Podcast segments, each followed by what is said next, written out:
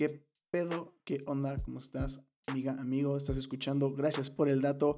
Este es el episodio número 11 de nuestra segunda temporada y me acompaña, como siempre, a lo largo de más de 20 episodios entre las dos temporadas. Esteban Ábalos, ¿cómo estás, hermanito? Es un gran gusto estar aquí, ya que como cada semana con ustedes también, amigos y amigas, de verdad nos da mucho gusto el hecho de que pues se dediquen un rato de su tiempo, se dediquen un poco, unos cuantos minutos a este par de jovenazos que pues cada, cada, cada lunes se dedican pues, a hablar un poco de temas políticos, temas económicos, más que nada para también históricos, también. no se puede dejar de lado. Más que nada también para pues que crear un, conocimiento, ¿no? Un, un, conocimiento conjunto para que todos pues podamos conversar porque pues como lo hemos dicho siempre en esta plataforma, la verdad es que no podemos, hay algo aquí en este país que está sucediendo y que es que la política, un tema como la política se sigue considerando como un tabú, ¿no?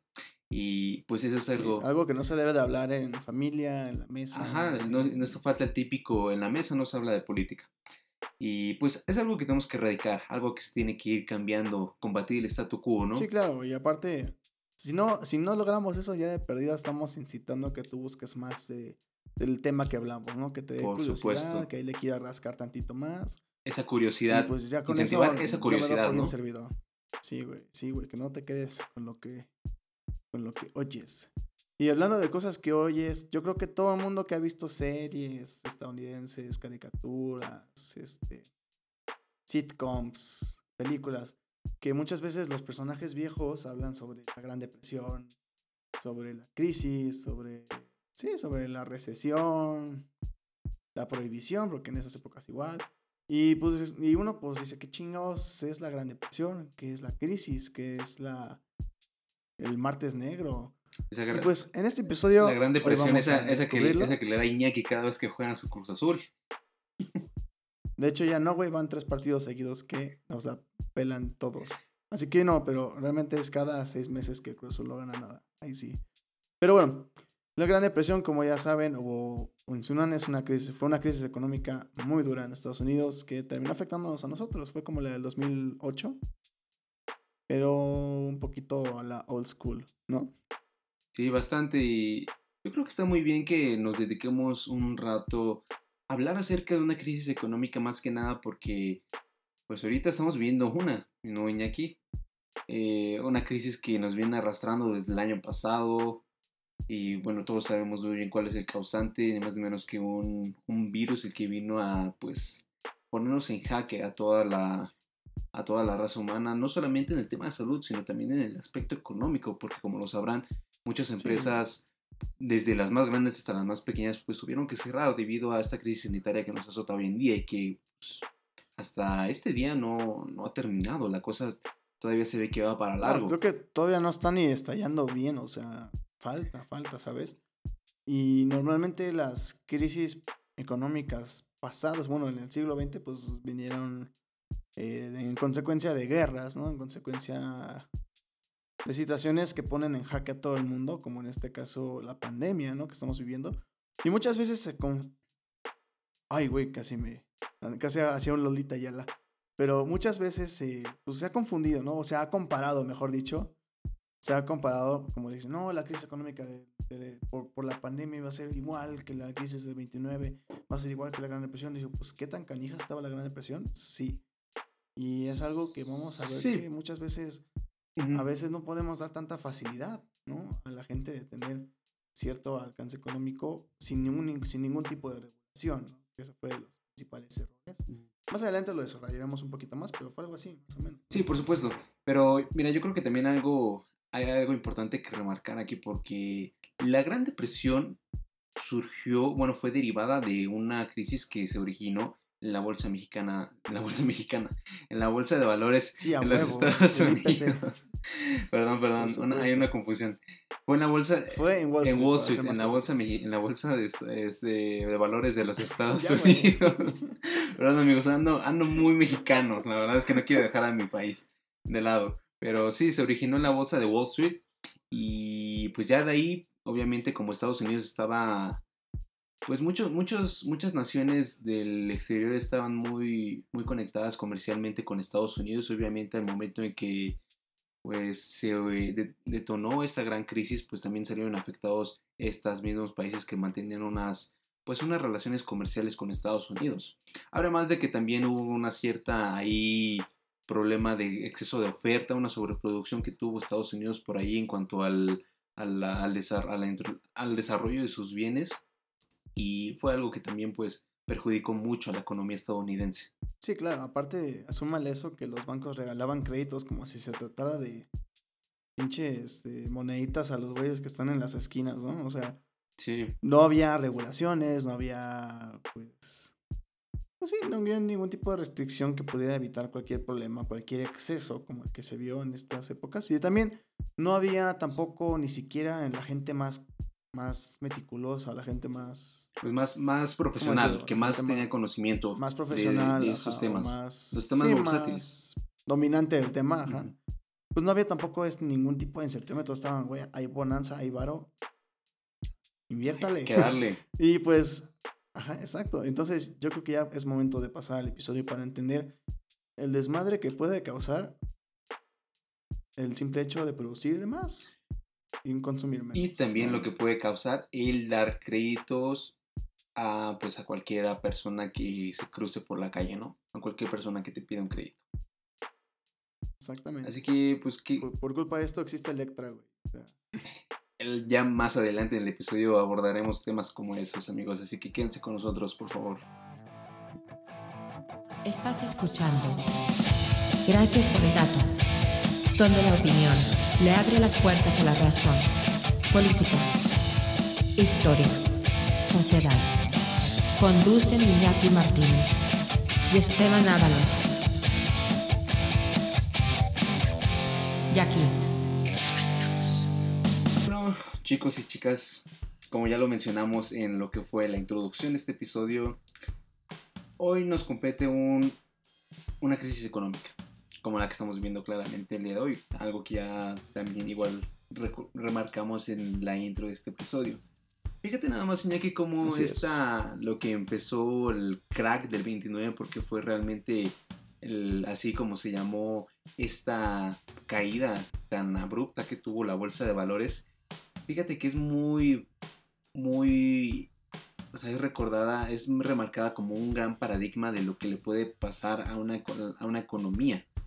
O sea, porque sí, fue, fue algo que le pasó en específico particularmente a la economía estadounidense. Pero muchos economistas, muchos, este, incluso también historiadores, como que lo tienen ahí como un cierto precedente, este, antecedente, mejor dicho, de lo que pues le puede llegar a puede llegar a suceder si no mantenemos unas ciertas regulaciones. Y digo, algo sí también vivimos en lo que fue la, la gran la gran recesión, esta igual crisis económica que se dio de igual manera en Estados Unidos. En 2008, ¿no, güey? Sí, 2008. Fue... Pinches gringos pendejos, güey, ya dejen ahí, no le muevan. y fue, fue 2008 y 2009. Pero mira, ahí también hubo una cierta hubo mucha, mucho conflicto de interés, pero digo, ese es un tema que ya se, ya se dejará de lado para algún otro episodio, ya, Ya, eh, lo espérenlo pronto, en unos cuantos Sí, yo creo que estaría muy bien dedicarle un, episodio también a ese, a ese gran tema. Sí, porque también es importante. Pero miren, aquí y sí, como tú lo dices. Sí, sí, sigue, sigue, sigue. No, perdóname. Pero, o sea, sí, o sea, tal cual. Cuando una economía no tiene este, ciertas regulaciones, lo, vimos en el episodio pasado con el profe Carbonell, sobre cuando un modelo económico fracasa por fallar en las reglas o en las restricciones que debe tener, ¿no? El límite entre quién puede tener el dinero y quién lo debe usar de la manera. O sea, ¿cómo decirlo? El, el dinero global debe estar en manos de quién y de qué manera, ¿no? muchas veces eso es lo que ha hecho que muchos modelos económicos fluctúen, se quiebren y se vuelvan obsoletos, ¿no? Entonces, y esto fue como, pues, una de las primeras pedradas, ¿no? Del, un golpe de realidad al capitalismo y a ese capitalismo ultraconsumista, ¿no? De esas épocas, porque recordemos que en los 20, que fue precedente, o sí, bueno, sí, el precedente de esta... De este los felices años 20. Pues, Sí, los felices 20. El sueño americano en su máximo, eh, en su máximo esplendor fue en esos 20, o sea, cuando todo, todo el mundo... Cuando había una gran prosperidad económica y se... Sí, no, Y se vendía, bueno, no se vendía, sino que estaba muy de moda el, como tú mismo lo has dicho, el famosísimo sueño americano. Exacto. Y aparte, uh, súmale que Estados Unidos, a, a, diferencia de otras naciones que estuvieron involucradas en la Gran Guerra, como se le conocía a la Primera Guerra Mundial en ese entonces, pues estaban en crisis, más en el punto europeo, ¿no? Estaban en crisis, estaban en devastados y Estados Unidos, a comparación de esos países, estaba viviendo una época de bonanza impresionante. Em, los empleos eran abundantes y los sueldos cre crecían constantemente. Exactamente. Es que... Era, era una era próspera y con mucho optimismo, ¿no, güey? O sea, la neta, la neta se veía muy bien. O sea, como de tan bueno, tan difícilmente o sea, tan bueno como para ser verdad. Sí, porque mira, yo creo que no, no somos pocos los que en algún punto de nuestra, de nuestra vida nos hemos preguntando cómo es que Estados Unidos ha logrado tener una economía, pues como todos lo sabemos, en mantenerse como una de las máximas potencias económicas. Y es que sí, o sea, después de la Gran Guerra, como ya tú mismo lo has mencionado, hubo una gran prosperidad por parte del Estado, del Estado norteamericano porque Estados Unidos era el principal país productor y exportador mundial de materia prima, productos industriales y alimenticios. Pero aquí el problema es que hubo un gran endeudamiento que alcanzaron las principales naciones con las cuales el país pues tenía unas ciertas relaciones comerciales y pues esas mismas, esas mismas deudas que, que tuvieron los países, los países que tenían esas relaciones con Estados Unidos se encontraban en crisis y por lo tanto ya no podían solventar esas mismas deudas. Sí, claro, o sea, realmente el hecho de que a Estados Unidos le fuera tan bien, pero solamente a ellos, ¿no? Entonces le, dificultaba realmente encontrar ciertos demandantes, por así decirlo, ciertos Exactamente. que pudieran este, realmente saciar esta oferta. Aquí, o aquí lo que había ya era eso, un exceso de oferta. Ya... Ah. Exactamente. aparte de eso, súmale, güey. Eso súmale que eh, bueno, para que entendamos por dónde chingados es que los putazos llegaron, o sea, de qué partes fueron las crisis. la industria agrícola, los sectores industriales envejecidos, por así decirlo, y obviamente el sistema monetario internacional y las, las condiciones y las circunstancias que cada país estaba viviendo, pues fueron esos eh, esos fueron los ganchos, el upper, el jab que terminaron de darle a Estados Unidos un madrazo que lo terminó noqueando en el 29. Exactamente. En aquel jueves negro. Fue. Del 24 de octubre, más, más precisamente. Un periodo de tres días. Eh, se conoce como Jueves Negro, como tú lo has dicho, el 24 de octubre de 1929. Pero los días importantes son esos mismos. Jueves Negro Lunes Negro y Martes Negro, que son el 28 y, 29 de octubre de 1929. Pero, a ver, vamos a hablar ya específicamente, centrarnos ya, ya dejemos de un lado lo que fueron los felices años 20 y ya, ya vengamos a lo que fue el, el año de 1929 cuando sucedió el crack. En ese entonces, el jueves negro, algo estaba pasando dentro de la bolsa con uno de los principales índices que era el Dow Jones el Dow Jones había registrado una, una subida de precios pues muy importante, la verdad muy considerable. Había, hubo un momento en que la verdad los precios subían de una manera muy favorecedora para los inversionistas que eso ocasionaba que hubiera mucha compra por parte de ellos. Ellos veían que la verdad los precios no bajaban, que era muy, era muy conveniente el estar comprando acciones y pues obviamente Ah, esto, me, esto me suena familiar. Y obviamente había mucha, mucha compra por parte pues, de los mismos inversionistas, ¿no? Es decir, había mucha demanda. Y yo creo que también es muy importante que, que hablemos un poco de cómo funciona pues, el mercado de valores, ¿no? Y creo que algo que... Tú, tú eres el crack en eso, adelante. Muchas gracias, hermano. Y... Digo, tú haces eso, Como veremos, el, pues el mercado de valores se rige por, una, por la famosísima ley de oferta y demanda. Obviamente, ah, obviamente cuando cuando se cuando hay una mayor demanda de algún este, de alguna acción pues esta se encarece de una, de una manera más considerable es decir sube el precio. Pero aquí el problema es que hubo un momento en que las personas pues ya no ya no veían que los que los precios estaban cayendo y lo que querían eran vender las acciones. Eso fue lo que sucedió precisamente el trading en los años 20 precisamente lo que se hizo lo que sucedió en el jueves negro. Las personas llegaron a vender todas sus acciones. De hecho, se dice que en una sola sesión la bolsa de valores cayó hasta un 7%. Uy, güey, eso es una eso, eso, es algo que ahorita sería devastador. Ahora imagínate en ese tiempo qué tan grave fue la caída. No, aparte aparte ahí también hay que entender eh, Lo que tú habías dicho, ¿no? Sobre la. Sobre. Sobre una, unos precios que van incrementándose. Que nunca se va bajando el precio de la acción. Que los resultados siempre son positivos. Aguas con Tesla, ¿eh? Nada más digo, aguas con Tesla.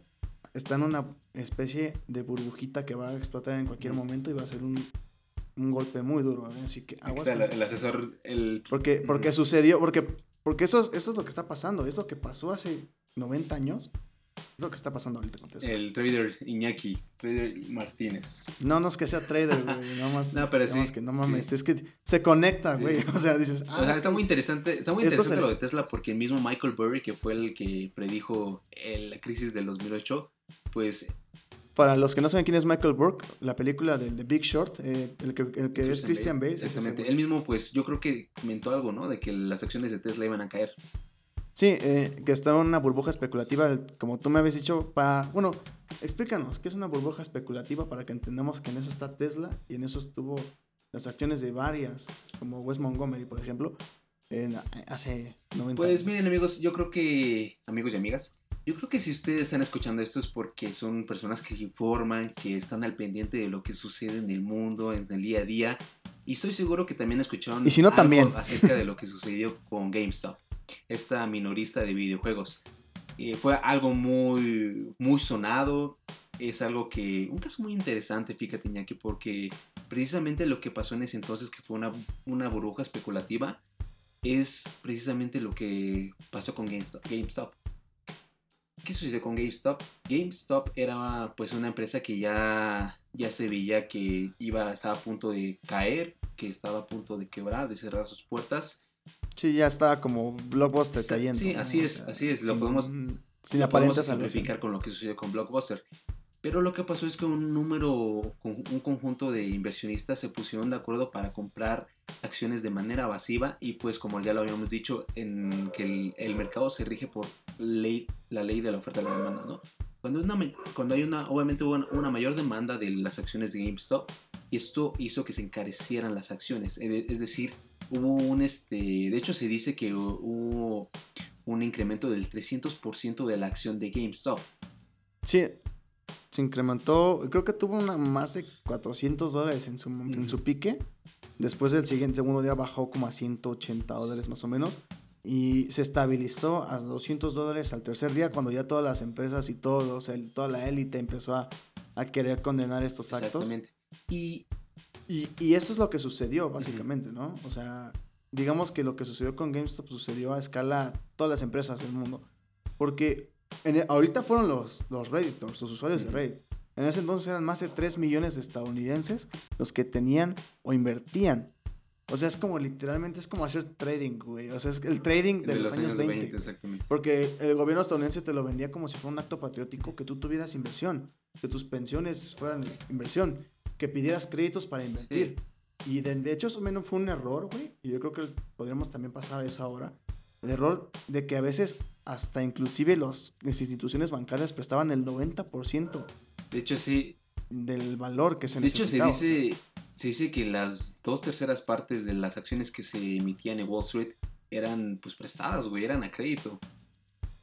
O sea, fíjate. Entonces, para que vean. Y eso, eso es muy riesgoso en el mundo de las finanzas, ¿no? Según tengo entendido, Stevie.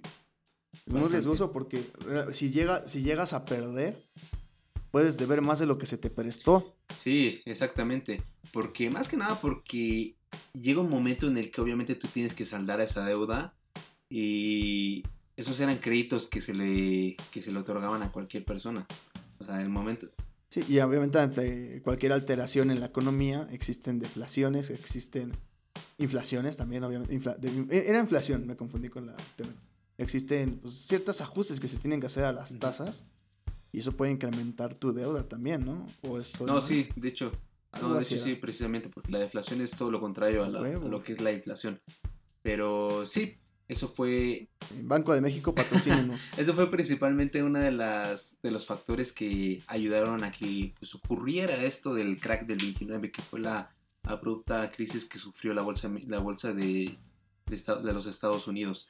Pero nada más para, para dejar en claro lo que es la, el boom, la burbuja especulativa, que fue precisamente lo que sucedió aquí, es que Bueno, y hablando también siguiendo con este caso de GameStop que ejemplifica muy bien lo que sucedió también en ese entonces, en el, en el 29, es que una empresa se llega a cotizar a, una, a un precio irreal, un precio que realmente no vale. Es un precio ficticio, una economía. Sí, exactamente, ficticia. porque tú, tú te puedes poner de acuerdo con una- un grupo de personas como tal, y- tal como cual lo hicieron los usuarios de Reddit y comprar las acciones. Pero eso no quiere decir que esa empresa vale realmente eso. Porque Exacto, ese, eso es, digamos, la ley del mercado. Que actuando por sí solas, digamos, una cierta mano que te va sí, la, llevando, la mano ¿no? invisible, como, como diría, como diría el joven Ad- Adam Como Smith. diría Smith. Exactamente, entonces, y creas una economía ficticia en la que realmente tú estás comprando acciones por el valor al que el mercado está reaccionando, más no por el valor real de cada acción. Sí. O sea, bueno, o sea, si me, no sé, es como cuando compras a sobreprecio, ¿sabes? O sea, no te estás, no estás comprando, no estás comprando en realidad el valor del producto, estás comprando el valor a- que la gente está dispuesta a pagar por ese producto o al valor al que la, por, la- por el que la gente paga incrementa. Entonces, eso crea un cierta, cierto riesgo. una especulación, Cierta- un precio especulativo. Especulación, exacto. especula- Como tú dices, yo la verdad no soy financiero. Tuvimos clases de finanzas, pero yo he tenido clases de finanzas, pero es que no sé. Cuando uno dice, ah, huevo, hay que invertir en GameStop, no, desde que ves la noticia dices, güey, es que realmente No vale eso. No está tan chingón. Es que realmente Porque es, hay otros hay unas variables que son más importantes para medir la pues el verdadero valor de una empresa, como son los las ganancias, lo- la rentabilidad que, La que puede llegar a tener, exactamente. Y esas son las, las verdaderas, los, ver- los verdaderos e- eso, eso es lo que, digamos, podría utilizar un valuador, ¿no? De esos que en Shark Tank siempre van y dicen, ¿cuánto vale tu empresa? Sí, Es con, mediante varias de esos este, instrumentos, sí, ¿no? exactamente. Sí, como- huevo. Ya ven, si quieren ir a Shark Tank, no hagan pendejadas y evalúen la empresa correctamente. Sí, o sea, de hecho en Shark Tank lo que más se ve, la- yo creo que una de las principales razones por las que batean a los emprendedores es precisamente por las valuaciones a veces excesivas que llevan a sus a los propios empresarios, ¿no? Y bueno, obviamente ya hablamos este, sobre, sobre este, este problema financiero. Este, digamos, esta, estas, en términos financieros, cómo es que se empezó a, se dio esta crisis. Pero también hay que, hay que también este, entender cómo otro tipo de acciones que fueron pésimas, decisiones o, o simplemente consecuencias de un mal uso del dinero, un mal uso del consumo, como lo es la sobreproducción, ¿no, Esteban? Que esta fue igual clave en, eso- en los últimos cuatro años de los gruesos 20, más como del 25 al 29, que realmente le dieron, el- empezaron a... empezaron a, quebrarse, a tambalearse tantito en antes, poco antes de esta crisis. Y de hecho, como te había dicho al inicio, güey, los putazos, así los ganchos de esta crisis, fue la agricultura. La agricultura no podía ir al mismo ritmo que la expansión industrial estadounidense, no seguía el mismo ritmo. Los campesinos pasaban lo, lo que pasa aquí en México mucho. eh, Dejan el campo para ir a la ciudad. ¿Por qué? Porque ya su, su industria ya no da. Pero estás viendo que tu vecino se fue a la ciudad y resulta que ya tiene un carro, que tiene que invierte en la bolsa, que todo eso, pues dices, pues me voy a la ciudad. Entonces, ya no, ya no había cierto equilibrio, ya no había cierto crecimiento continuo en una industria importantísima como es la agricultura, ¿no? Que es primaria. Sí, es que es muy curioso eso que lo menciones porque obviamente uno de los países más urbanizados al que, que hay es Estados Unidos. Estados Unidos pues, cuenta con un nivel de Sí. urbanización muy grande. En ese entonces, yo creo que también es, hay que hablar acerca un poco de lo que pasó, cómo- es decir, cómo, cómo se financió la guerra, Iñaki. Se, se tiene entendido que la guerra Estados Unidos la financió por medio de la emisión de unos cuantos bonos, unos bonos Los unos bonos, que se exactamente. para que la para que la gente los pudiera comprar, pudiera invertir en ellos, mejor dicho. Y obviamente esos mismos bonos generaban un interés que se le regresaban a la, a la gente. Y ahí, ahí precisamente es cuando nació esta, este interés de la, pues ya de los estadounidenses de ver qué podían hacer con su dinero. Y, y una, Exactamente, eso fue de la mano de Charles, Charles Mitchell, ¿no? El presidente de National, de Exactamente. National Citibank, Citibank. él fue precisamente que se dio cuenta que pues había un, un, un gran este, mercado ahí había... Ah, los bonos creo que son los que tú me dices se llaman bonos de libertad, ¿no? Algo así. La verdad no recuerdo muy bien el nombre, pero sí había, un- había Creo, unos creo bonos que para sí. financiar la Algo así guerra. como bonos de la O libertad. sea, se, se hicieron para financiar la guerra y pues como tú, lo mismo, como tú mismo lo mencionas, este Charles Mitchell vio ahí una gran oportunidad y empezó a abrir, a abrir unas este, bases de corretaje, tengo entendido que se llamaban así, donde que eran este unas bases que daban los unos papelitos que Los que- bonos, ¿no? unos Los papelitos que eran los bonos que cree que cada vez que una persona iba y daba su dinero pues se lo daban de validez de que había comprado su acción no Sí, las stocks, las stonks. y pues ahí, ahí comenzó todo realmente la gente empezó a comprar a comprar era muy atractivo porque Pues es que también era muy, muy, ¿cómo decirlo? Digo, era demasiado bueno para ser sí, verdad, güey. porque O cualquier sea, persona Si alguien compraba, digamos. iba a comprar, güey. Si alguien compraba acciones. Exacto, es que si tú es que en ese entonces si tú comprabas acciones de General Electric por ahí del 28, tu dinero se duplicaba en 18 meses, güey. sí güey O sea, era algo. Güey, dices, vamos, ¿cómo chingados, no, güey?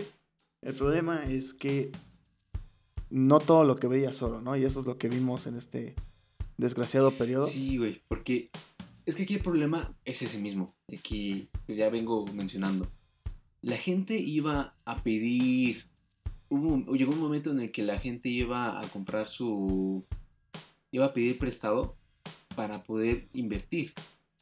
Obviamente la gente no tenía la solvencia para, este, pues dar su, comprar una cierta cantidad de acciones y pues se le hacía muy fácil ir, a pedir prestado y pues ya cuando, cuando su acción este tuviera un, un, este un gran rendimiento un rendimiento que fuera próspero pues ya regresaba y, y pagaba su deuda y pues ya lo que ya con, lo, con lo que le generaba su acción pues ya era su, su ganancia no y pues con eso ya vivía contento. Sí, su... así es como funcionaba esto no Exactamente, ahorita yo, no sé cómo funciona actualmente, o sea, sí es de... Esas son las bases, ¿no? Pero yo creo que sí tiene un poquito más de complejidad, Esteban.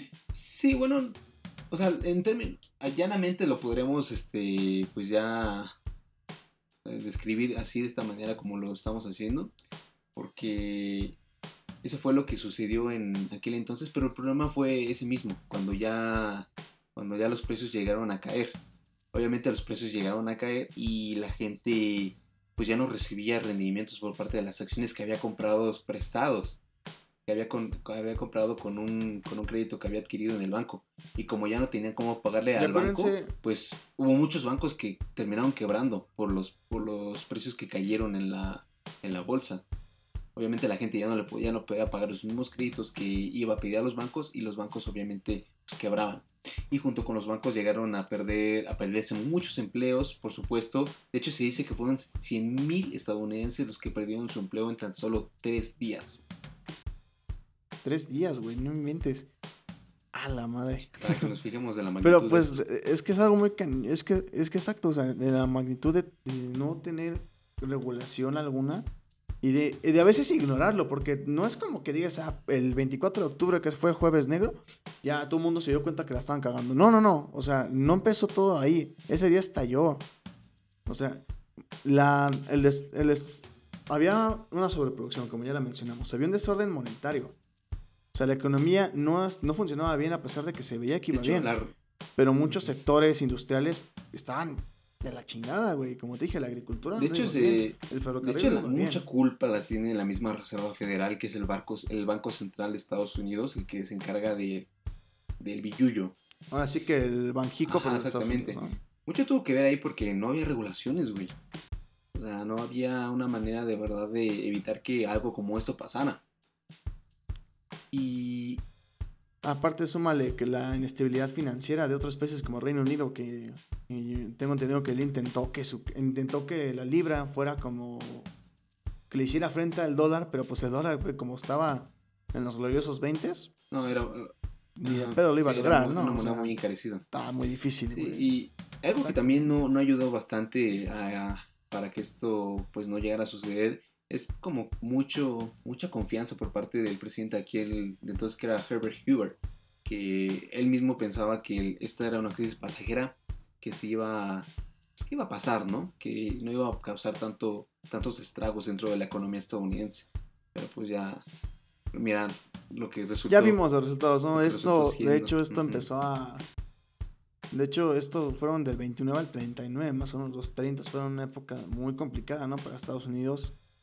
Eh, con la llegada, obviamente, aquí lo que queremos con este episodio no es como ver cómo se salió adelante de esta crisis, no, no, neces- no, o sea, no como principal motivo, sino que vemos qué es lo que puede suceder, qué es lo que sucedió y cómo es que actualmente, o sea, hay ciclos que se pueden repetir si no entendemos qué desmadre se puede causar si no tienes realmente una noción de lo que puede pasar, un análisis real de las cosas, ¿no? Si tú quieres invertir, si quieres te descargas una aplicación trader y dices, ah, pues quiero meterle a GameStop porque toda la raza le va a meter a GameStop o porque ya subió la acción, tienes que tener mucho cuidado. Hay muchas cosas.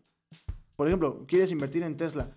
Dios mío, cualquier alguna situación horrible que haga Tesla o haga Elon Musk, las acciones van a bajar terriblemente. O sea, está, eso es muy especulativa. Ahora, ¿quieres invertir en Amazon? Puede ser una buena idea porque Amazon va para largo. Con esta pandemia y con aceleró su, sus objetivos de 10 años aceleraron a 5, Y a 3 además, años. y además tuvo, una, tuvo unos ingresos muy, muy deliciosos. brutales, güey.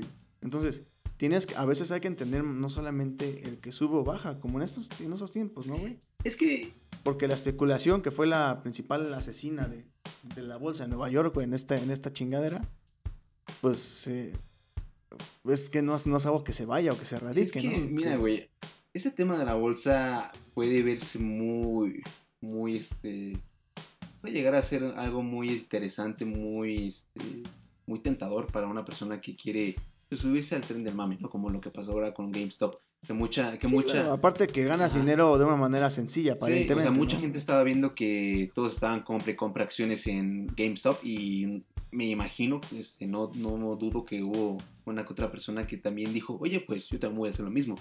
Pero no se dan cuenta de lo gran, de lo grave que puede llegar esto a ser para la economía. Exacto, puede llegar a ser algo. ¿Qué pasó horrible, con uno de los fondos de inversión, güey? Se decía que uno de, una de las empresas que manejaba un fondo de inversión llegó a obtener pérdidas de 4 mil millones de dólares. 4 mil millones de dólares. O sea, fue tan grande la magnitud que estuvo a punto de quebrar, de declararse en bancarrota.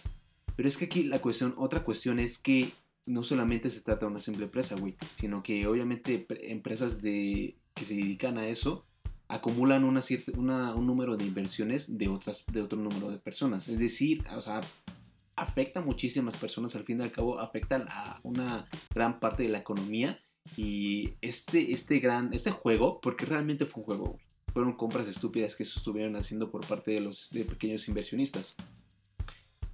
Y además todo esto se, se hizo también con el propósito como de, no sé, güey, como de, no, pues vamos a tirar a los grandes. Y digo, está bien, güey. Está muy bien que también nosotros tengamos la oportunidad de Sí, porque realmente no era una, era una época, no era una práctica, las élites, bueno, Wall Street está haciendo una práctica que si bien es ilegal, tampoco es ética. Entonces, realmente, por ese lado está bien, güey, pero también tiene, cuando tú tienes que dar un paso, güey, sabiendo cómo vas a dar el siguiente, ¿no? O sea, no, no solamente es aventarte, güey, y esta gente, aunque tuvieran una iniciativa, digamos, buena, ¿no? Salvar a una empresa de la quiebra, evitar que las élites manden una empresa al, ahora sí que al despeñadero, diría el presidente, ¿no? Este, güey, realmente hay que entender que la, o sea, que invertir dinero a lo imbécil no es mame, güey. Sí, por supuesto. Y, es, y, y- y esta crisis queda, cae como anillo al dedo. Eh, hablar de ella, eh, estudiarla un poquito, que, que te dé curiosidad, que investigues más de ella. Porque veas que esto no es algo que nada más pasó en el 29 y chance y pasó en el 2008 de una manera diferente, pero pasó. Y no quiere decir que por eso no pueda volver a pasar.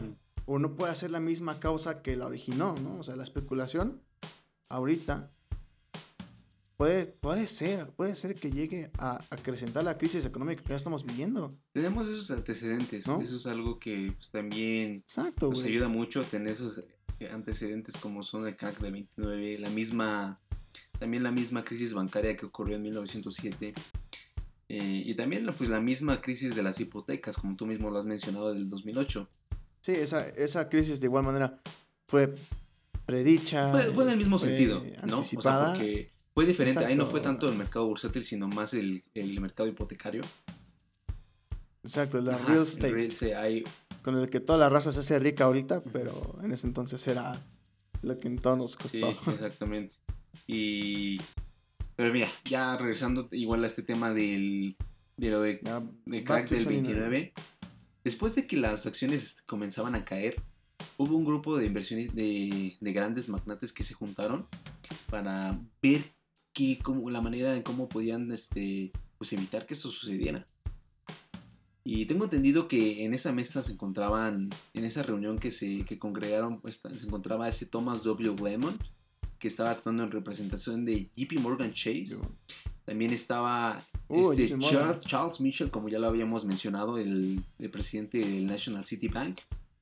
Digamos, el güey que lo causó todo. Sí, pues de hecho, porque él, eh, como ya lo habíamos mencionado, él vio un mercado ahí. Y dijo, ah, no, pues la gente está comprando muchas acciones, pues hay que darle las acciones. Y también estaba este Richard, Richard. Whitney, el vicepresidente de la Bolsa de Nueva York, que de hecho él, él estaba actuando en su nombre. Y actuó en nombre de estas personas. Ah, y también no podía faltar en esa misma mesa el multimillonario George Rockefeller. Este, Ah, no, ese güey no podía faltar. Sí, no, para nada. Y, y bueno, como les digo, Richard Whitney lo que iba a hacer en representación de estos tres, este, este- de, estas, de estos magnates, iba, iba a intentar apalear esta, esta crisis de una forma. ¿Cómo? Lo que iba a hacer Whitney era colocar una oferta para comprar un gran bloque de acciones que se veían pues muy estables, que a esto se le conoce en el mercado financiero como son las blue chip. Eh, y pues esta táctica fue este, una táctica que tuvo un gran éxito, o sea, tuvo éxito en aquel día porque sí ayudaron a evitar el descenso de las acciones porque pues volvieron a subir, ¿no? El valor volvió a subir y el propósito principal de eso también era como inyectar una cierta confianza para los inversionistas para que no se salieran del Sí, mercado. porque la confianza es Sí, importante porque en si una persona obviamente ve que no hay confianza, que no, o sea, que los, que los valores no le favorecen, Pues es se cuando, es por ejemplo lo que dicen, ¿no? Como el, como el retirar inversión, ¿no? Cuando empresas se van de México, ¿no? Algo Sí, sí, sí. ¿no? La confianza no, ya no es la misma. Sí, ¿no? exactamente. Nada más que obviamente aquí en un nivel más micro. Eh, y Sí, pues cada exacto. persona lo que se... Bueno, el propósito fue ese. Eh, también como... Digamos que ellos buscaban regresar, buscar regresar toda la Sí, normalidad, un poco, ¿no? un, po- poco así. O sea, un, antes, está como antes, pero tengo entendido, eso no funcionó del No, todo, güey, ¿verdad? porque es que la, la crisis era muy... El año era muy, muy severo. La verdad es que hubo caídas muy, muy abruptas O sea, del mercado. O sea, digamos que, o sea, que digamos que subieron con estas, ac- con estas acciones, subió, digamos, de menos 50 a menos 30. Uh, o sea, seguía de la chingada, pero menos, Sí, sí, ¿no? sí. Así como AMLO festejando su, No. su crecimiento de 0.01%, güey. Peor es nada. Sí. No, pero, pero tengo entendido que hubo una persona, un teórico, que, que llegó junto a Franklin Delano Roosevelt a hacer el New Deal, ¿no? Que fue lo que terminó sacando a Estados Unidos y al mundo un poquito de este Sí, desmadre. ¿no? exactamente. De hecho, lo que tenía planeado este Roosevelt en esas mismas políticas se basaba en unas, en unas medidas pues muy, muy atractivas. Es decir, eran medidas financieras, agrícolas, industriales y sociales. ¿De qué manera? ¿Qué es lo, qué es lo que quería ayudar a hacer este, lo que tenía planeado Roosevelt para paliar esta... que en el futuro lo lograría, güey, que también hay que recalcarlo. Obviamente lo, se lograría de una Sí, manera claro. paulatina, pero lo hizo. Como todo en la economía, güey, Sí. es paulatino. Lo que hizo Menos lo que hizo. Roosevelt en el New Deal fue ayudar a los bancos mediante una participación en su capital. También fíjate, recurrió a algo que es muy interesante dentro de la economía, más que nada en este tema de los de la moneda. Él optó por devaluar el- el dólar, güey. Es que es algo, es que a veces la devaluación de la moneda es como lo que hace China, la devaluación Sí. intencional hace que los precios pues, tengan cierta accesibilidad. Sí, sí, ¿no? exactamente. Y de hecho, esto lo que eso se hace con el objetivo de crear inflación para a la vez estimular a la economía. Y pues sí, fue algo que en su momento sí ayudó pues a paliar este esta crisis. Sí, re- realmente esas medidas ahorita son un poquito riesgosas, pero en ese momento ya que más podían perder, ¿no? O sea, Sí, por supuesto. exacto, o sea, y obviamente con una teoría innovadora, que es el keynesianismo, ¿no? El poderosísimo keynesianismo, la intervención del Estado, la teoría general de la ocupación, el interés y el dinero, como le decía John Maynard Key- Keynes, de donde sale el keynesianismo, o sea, no es de que el nombre se lo puso un güey porque suena chido, sí es, es del apellido. Por de eso es este teórico. Y eh, en, en el episodio pasado, por, si, por cierto, por si no lo han escuchado, póngale pausa y, bueno, cuando terminen este se van al otro, al pasado. El Estado de Bienestar Sí. contra el neoliberalismo. Para los que para los que quieren que pasemos contexto, ahí está el contexto. Ahí en ese mismo episodio hablamos acerca de cómo estos, estos mismos modelos económicos pues nacen de crisis y de hecho en ese mismo episodio pues mencionamos esta misma crisis que fue la Gran Depresión porque esas, mi- esas mismas medidas como son las políticas fiscales expan- expansivas pues se hicieron con el propósito de estimular la economía a tal grado de poder salir de esta debacle. Exactamente, o sea, esta, básicamente, esto propone, o sea, esto, este modelo propone que el gasto público, o sea, la intervención del gasto público debe compensar la, la inversión privada que en este momento es insuficiente cuando, es una, cuando estamos en una recesión, ¿no? Es una corrección al sistema capitalista, ¿no? Sí. O sea, es el Estado interviene para incrementar el consumo y obviamente la inversión. O sea, no es tanto... No quiere decir que el Estado controla todo, no es comunismo, no es socialismo, pero el Estado mete, echa mano para evitar esta... para evitar que... O sea, para evitar...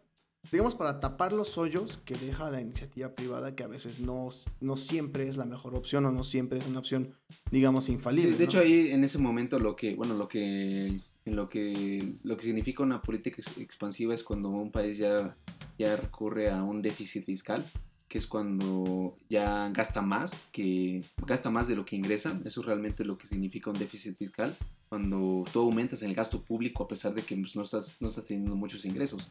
Y hay, hay algunas veces en las que pues, es más conveniente optar por este mismo déficit a, pues, a no intervenir en la economía. Así, tal cual. Exacto, o sea, a veces... Pero porque estas, estas son cosas que son paulatinas, o sea, esto no iba a curarse realmente bien hasta 1939. Y de hecho, hasta la Segunda Guerra Mundial, cuando pasó la Segunda Guerra Mundial, es cuando... Es cuando se...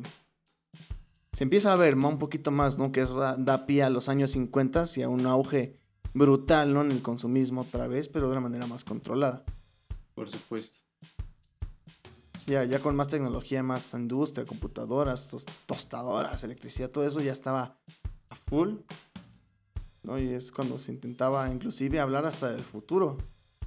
Pero nos estamos yendo 20 años adelante. Ahorita realmente, ¿qué acciones fueron las que tomaron ya más precisamente este, el gobierno de Roosevelt, Esteban? Eh, pues fueron estas medidas, como ya lo mencionamos, fueron este, medidas agrícolas. También estimuló el descenso de la producción, pagando a los agricultores. Mira, pagaban a los agricultores una indemnización, güey, para que ya dejaran de producir. Sea, Pues sí, güey, es que Sí, te va sí, a comprar. obviamente era el, objetivo era que los precios aumentaran para también bajando la oferta, que pues en ese entonces había una excesiva oferta, como ya lo mencionamos, ¿no? Eh, también unas medidas industriales, se promovió el aumento de salarios, disminución de las horas de trabajo y en cuanto a lo social, pues como ya lo habíamos mencionado también, de, la, de este incremento en el gasto público, pues que derivó, que llevó a que se llevaran a cabo grandes inversiones en obras públicas y también se promovieron varias medidas de protección social que aseguraban el poder adquisitivo de la población. Un poquito de estado de bienestar, ¿no? Sí, hubo mucha, una, mucha intervención de, pues, del Estado en aquel entonces. Exactamente, entonces para que para que vean a veces no está mal que el gobierno intervenga, de hecho es necesario que iniciativa privada y Estado tengan cierta interconexión, no puede vivir una sin otra, Sí, porque la verdad es que tenemos que entender que hay una que regula y hay otra que genera, ¿saben? Y, y bueno, o sea, ya realmente yo, yo siento que ya estamos esclareciendo ya todo mucho, ya estamos, yo siento que ya nuestra audiencia como que ya dice, ah, pues ya entendí qué pedo, a huevo. y si no mínimo, ya, ya, ya van a querer entender qué pedo, ¿no? Porque si a lo mejor no, no nos entendieron, pues Pues bueno, ¿qué te, Van a buscar ¿qué, te, parece, qué, te, qué te parece, Iñaki, si ya nos vamos pasando ya las conclusiones, hermano? me parece perfecto porque tenemos que concluir con un gran mensaje. Órale, pues. Para los traders.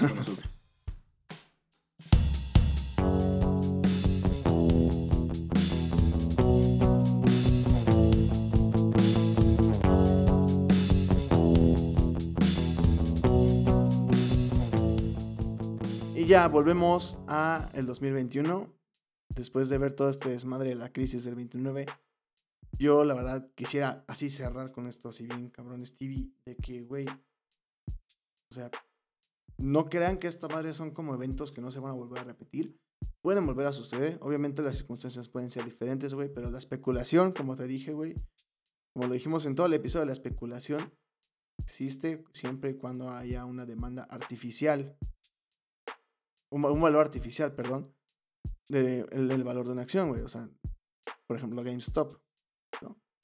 O simplemente de que tú creas que le va súper bien a una empresa, güey, y pues inviertes en putiza. Y tú dices, no, pues va a crecer, no baja, no baja, pero en cualquier momento puede bajar de una manera estrepitosa.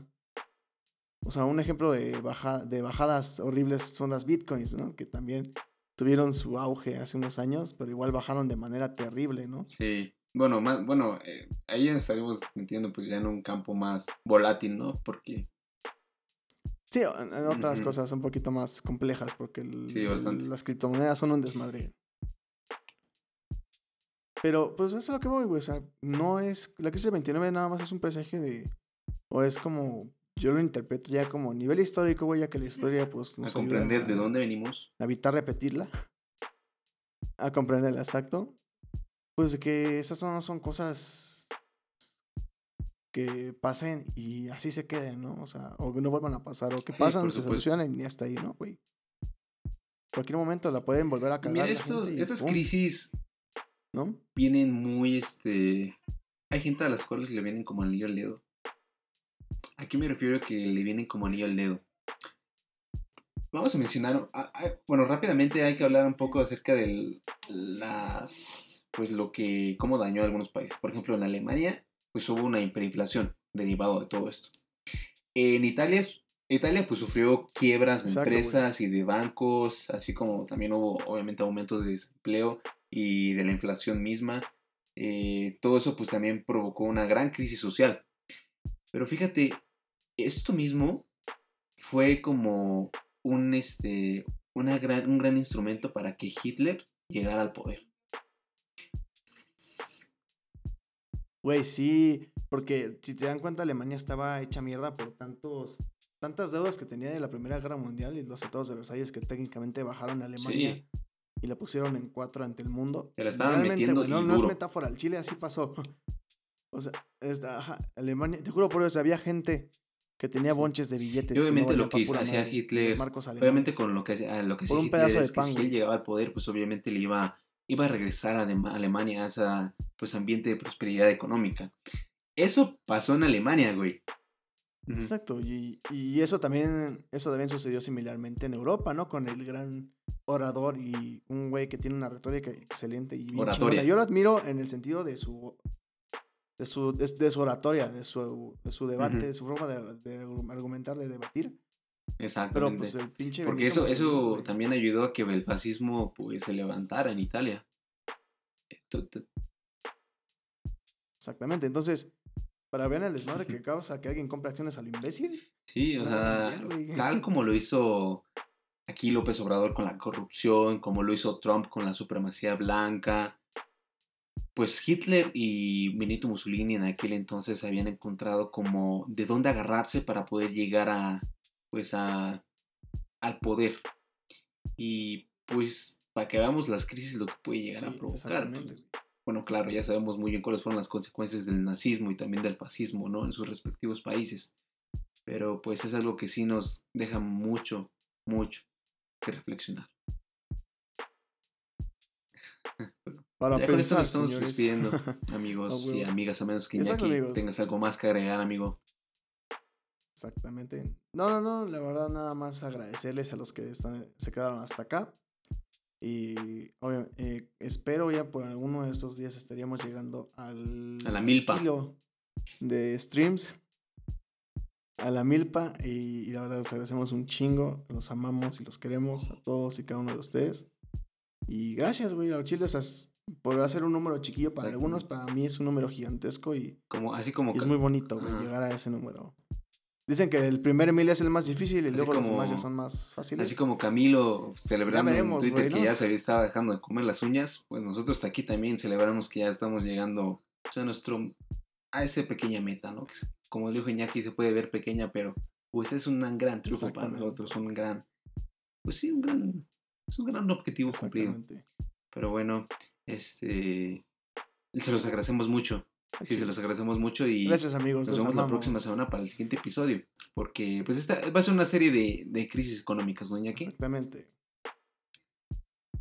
Sí, eh, tengo idea. te- tenemos planeado que iba a ser serie. O sea, eso es como. Bueno, Pues sí, series, güey. Así que. y gracias por quédense escucharnos, amigos. Y Síganse cuidando, quédense en sí. casa, güey. Los amamos. Síganse gracias cuidando. por todo. Esto fue.